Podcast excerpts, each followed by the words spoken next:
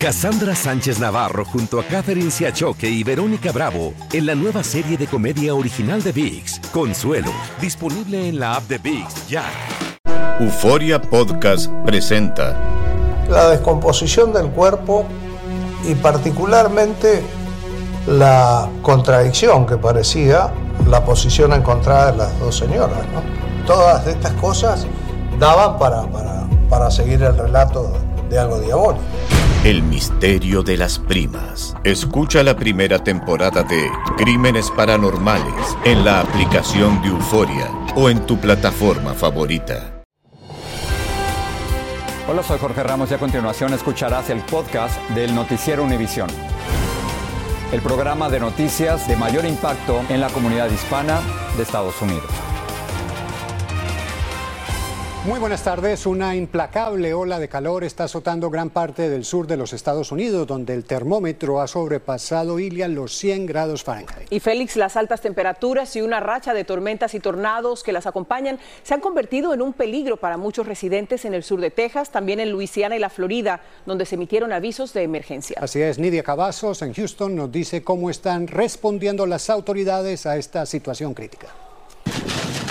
Tormentas con granizo, relámpagos, lluvias torrenciales y tornados golpearon varios estados en el sur del país. A su paso, dejando más de 200.000 hogares sin energía eléctrica, casas y negocios destrozados. Más de ocho tornados registrados este miércoles. Según el Centro Nacional de Meteorología, el mal tiempo continúa. Todo esto también en medio de una ola de calor que trae temperaturas en los tres dígitos para los estados afectados, incluyendo Texas. Mangonadas, paletas de figuritas. El calor intenso no detiene la necesidad económica. Hay que vender para comer, dice el señor Javier, quien recorre las calles cálidas de Houston con su carrito de paletas y chicharrones. Pues ahorita le terceo, porque está muy, muy fuerte el sol. Aquí andamos, ya sin sombría y sin nada. hay que sacar para la, la comida. Las paletas de hielo terminan haciendo un bien. Mantienen hidratados a los trabajadores que se refugian en la sombra durante la hora de descanso. Tiene que uno un momento tomarse un descansito para buscar una sombra, para volver a seguir porque está muy fuerte. Como ellos, más de 30 millones de personas sufren la ola de calor que azota el país. En Texas, autoridades monitorean la estabilidad de la red eléctrica en caso de apagones, pese a que su operador, ERCOT, asegura que aún con la alta demanda en consumo, no anticipan una emergencia energética. Por otra parte, expertos médicos advierten que se deben tomar precauciones mantenerse hidratado y proteger a las personas más vulnerables. Haga preguntas generales como ¿estás tomando suficiente agua? Eh, asegúrese de que tengan acceso a aire acondicionado. En Texas esta ola de calor va a continuar durante los siguientes días, pero autoridades enfatizan la necesidad de no descuidar a los más vulnerables, que incluyen a nuestras personas de la tercera edad y a los niños, por supuesto. Desde Houston, Texas, Lidia Cavazos, Univision a tomar precauciones y la batalla por el envío de autobuses con migrantes se trasladó hoy a Los Ángeles, donde el gobernador republicano Greg Abbott envió a decenas de personas desde Texas. Autoridades y activistas angelinos están dando comida, medicina, ropa y asesoría legal, pero también están criticando el uso de estos migrantes con fines políticos, como nos informa Romy de Frías llegó el primer autobús de inmigrantes a la estación central de tren en Los Ángeles desde el Valle del Río Grande en el sur de Texas con 42 personas, incluyendo varios menores. Tenemos niños de meses, de 2, 4 años a niños de 10, 11 años. De inmediato, organizaciones y el gobierno local les dieron la bienvenida y los trasladaron hasta esta iglesia temporalmente. Cuatro de ellos ya se fueron a San Diego, allá está su familia.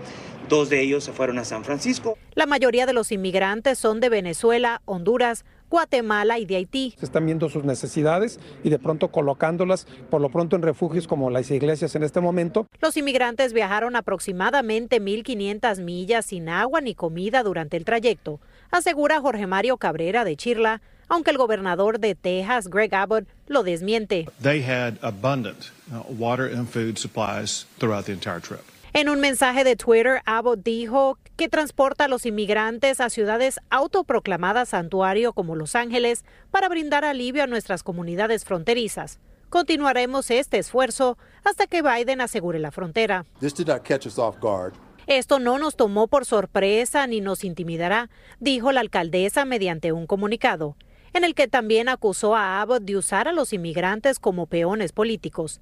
Desde enero, una red de ayuda se estableció en la ciudad de Los Ángeles para este propósito. Les dio asesoramiento legal para que entiendan un poco de qué está pasando y qué cosas deben hacer. Residentes del área han llegado hasta esta iglesia con donativos. Tengan algo con que cambiarse, este, un poco de agua, también este, comida. El gobernador de California busca entablar acción legal contra el gobernador de la Florida por enviar a dos grupos de inmigrantes al norte del estado mientras el fiscal general Rob Bonta pidió acceso a registros públicos. Desde Los Ángeles, California, Romy de Frías, Univisión. Entre tanto, las estrictas medidas migratorias de la administración Biden para frenar los cruces de migrantes por la frontera parecen estar dando resultados. El flujo ha disminuido enormemente debido a las duras sanciones y una campaña de información más efectiva que incluye esta nueva política. Pedro Ultreras habló con una funcionaria de la patrulla fronteriza. Las cosas han cambiado drásticamente para nosotros, especialmente en la zona del Río Grande. El cruce de migrantes entre Matamoros, México y Brownsville, Texas, dio un giro dramático después de terminar el título 42. Los migrantes finalmente entendieron que deben entrar a través de citas, nos confirmó Gloria Chávez, jefa de la patrulla fronteriza de ese sector. El mensaje está llegando, la gente se está informando, los migrantes están haciendo decisiones eh, prudentes.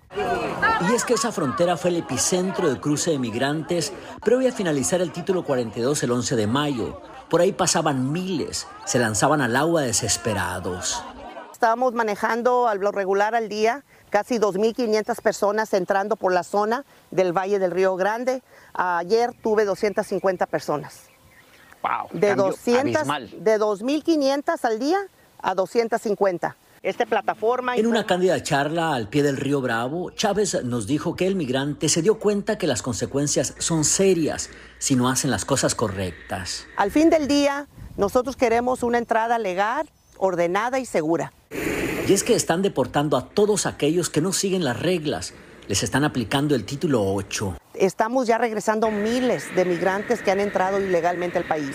Hay consecuencias bajo el título 8 y los vamos a aplicar a países y se van a regresar por avión y se van a regresar por autobús. Van a salir los vuelos que estén atrás. Y el éxito que tienen, dice la jefa de ese sector, se debe en parte a los múltiples mensajes en español que envían por redes sociales, donde además muestran las deportaciones que realizan.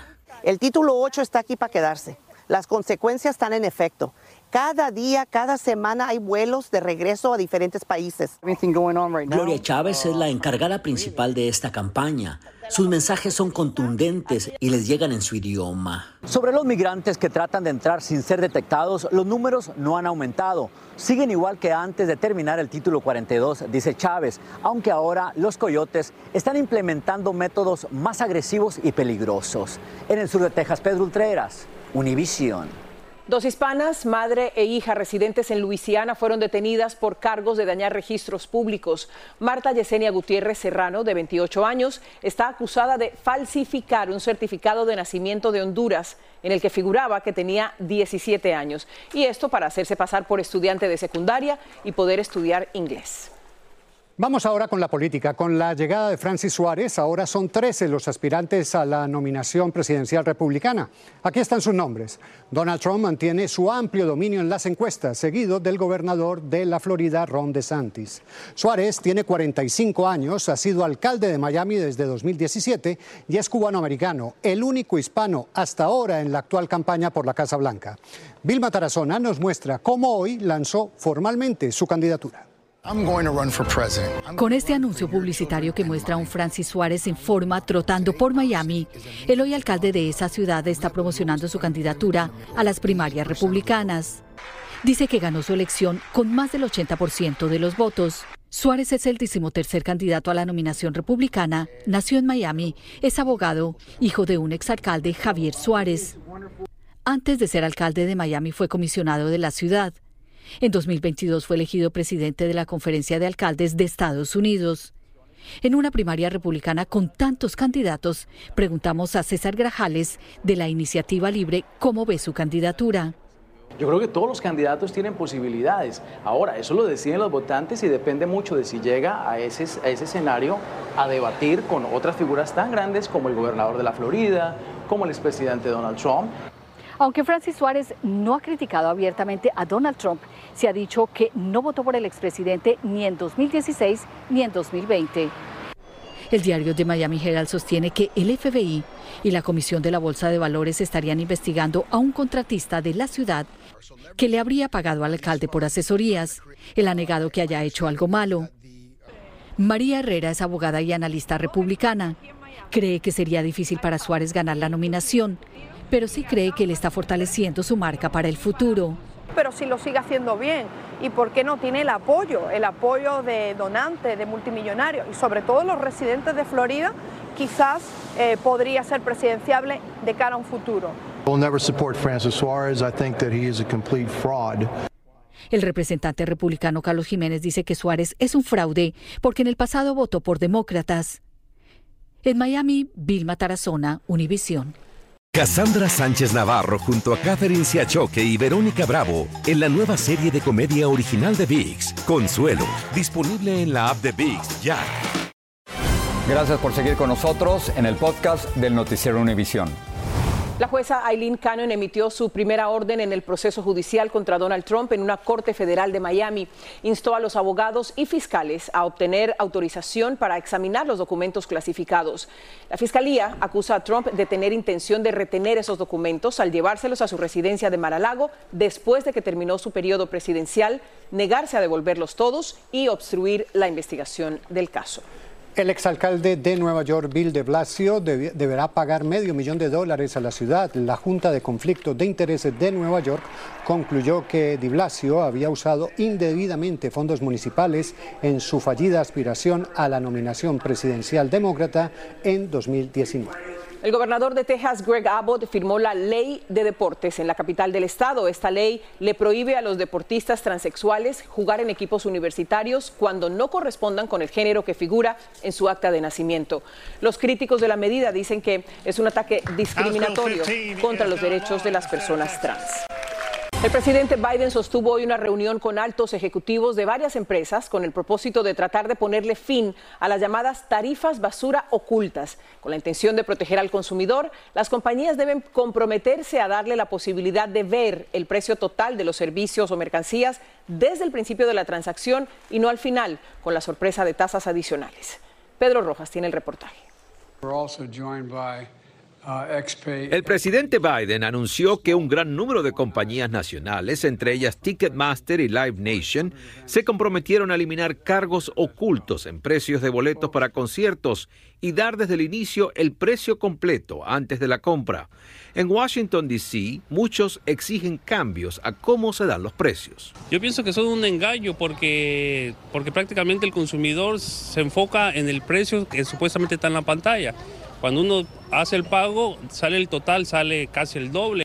Las aerolíneas también se han comprometido a revelar todos los cargos del precio de los boletos antes de la compra.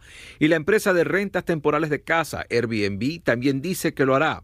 Expertos financieros dicen que todos debemos convertirnos en compradores educados, verificando todos los cargos incluidos en la cifra final de adquisición. Mientras más educados estemos, eh, vamos a poder evitar este tipo de abusos, porque yo lo considero abusos, ¿verdad? Esos son abusos del consumidor y pienso que, que es importante que leamos bien, que comparemos en Internet, que nos tomemos el tiempo. Fernando Landeus asegura que ha sido víctima.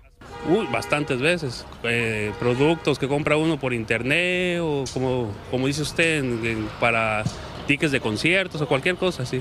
El presidente Biden asegura que con esta acción busca reducir el impacto que está teniendo la inflación en el bolsillo de los estadounidenses.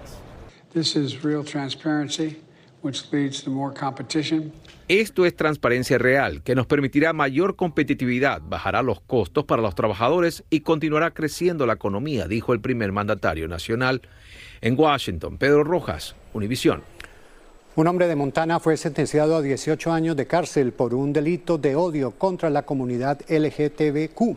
lo declararon culpable de disparar con un rifle de asalto a la residencia de una mujer lesbiana en 2021. Armado con un arsenal, disparó a esa y otras viviendas. Intentó huir, atacó a los agentes, pero finalmente lo arrestaron.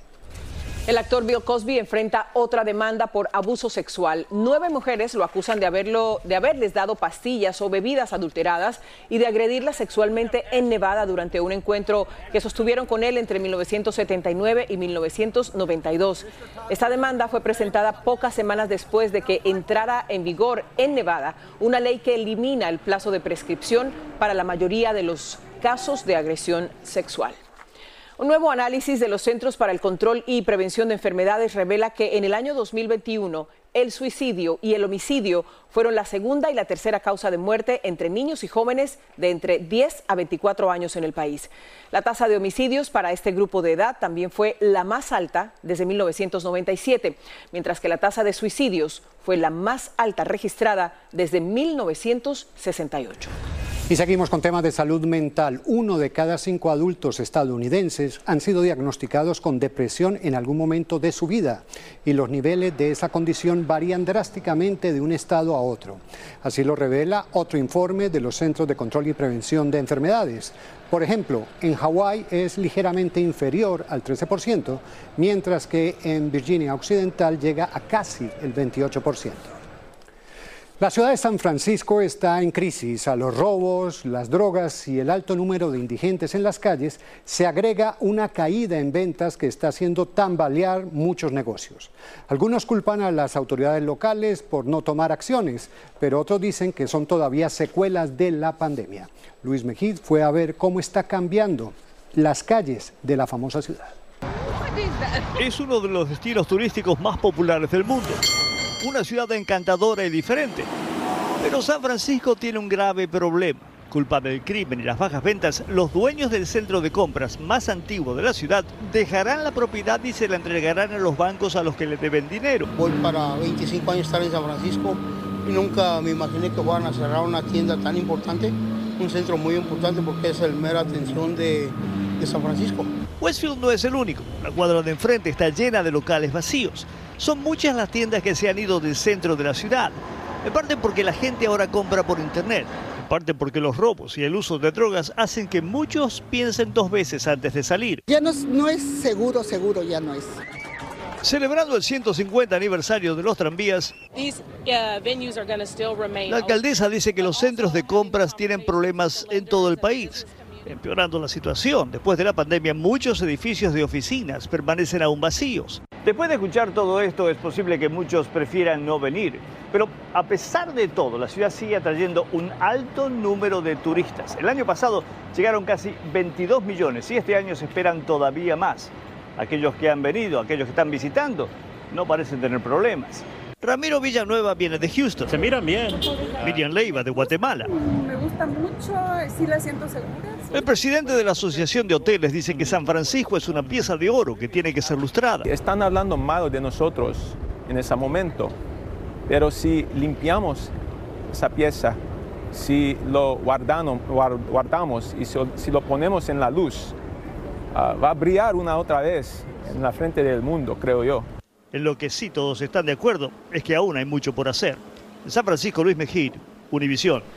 Muchos consumidores se quejan de que los altos precios de los artículos. El Departamento de Comercio dijo hoy que las ventas al detalle aumentaron 3% el mes pasado, a pesar de que los economistas habían pronosticado que bajarían. El aumento se registró principalmente en las ventas en las tiendas, también en línea y en los restaurantes. Un camión de bomberos atropelló a un policía casi al final del desfile de la victoria de los Nuggets de Denver el día de hoy. El agente sufrió lesiones graves y las autoridades investigan este incidente. La víctima es un veterano que trabaja en la policía de Denver desde 1997. Así termina el episodio de hoy del podcast del Noticiero Univisión. Como siempre, gracias por escucharnos.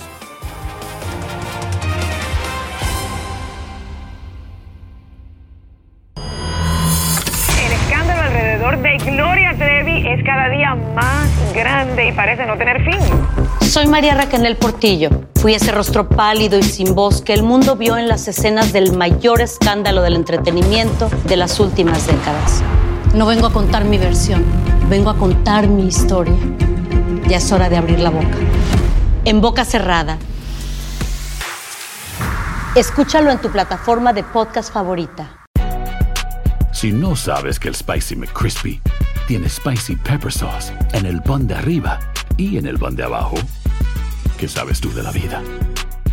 Para, pa, pa. Cassandra Sánchez Navarro junto a Catherine Siachoque y Verónica Bravo en la nueva serie de comedia original de VIX, Consuelo, disponible en la app de VIX ya.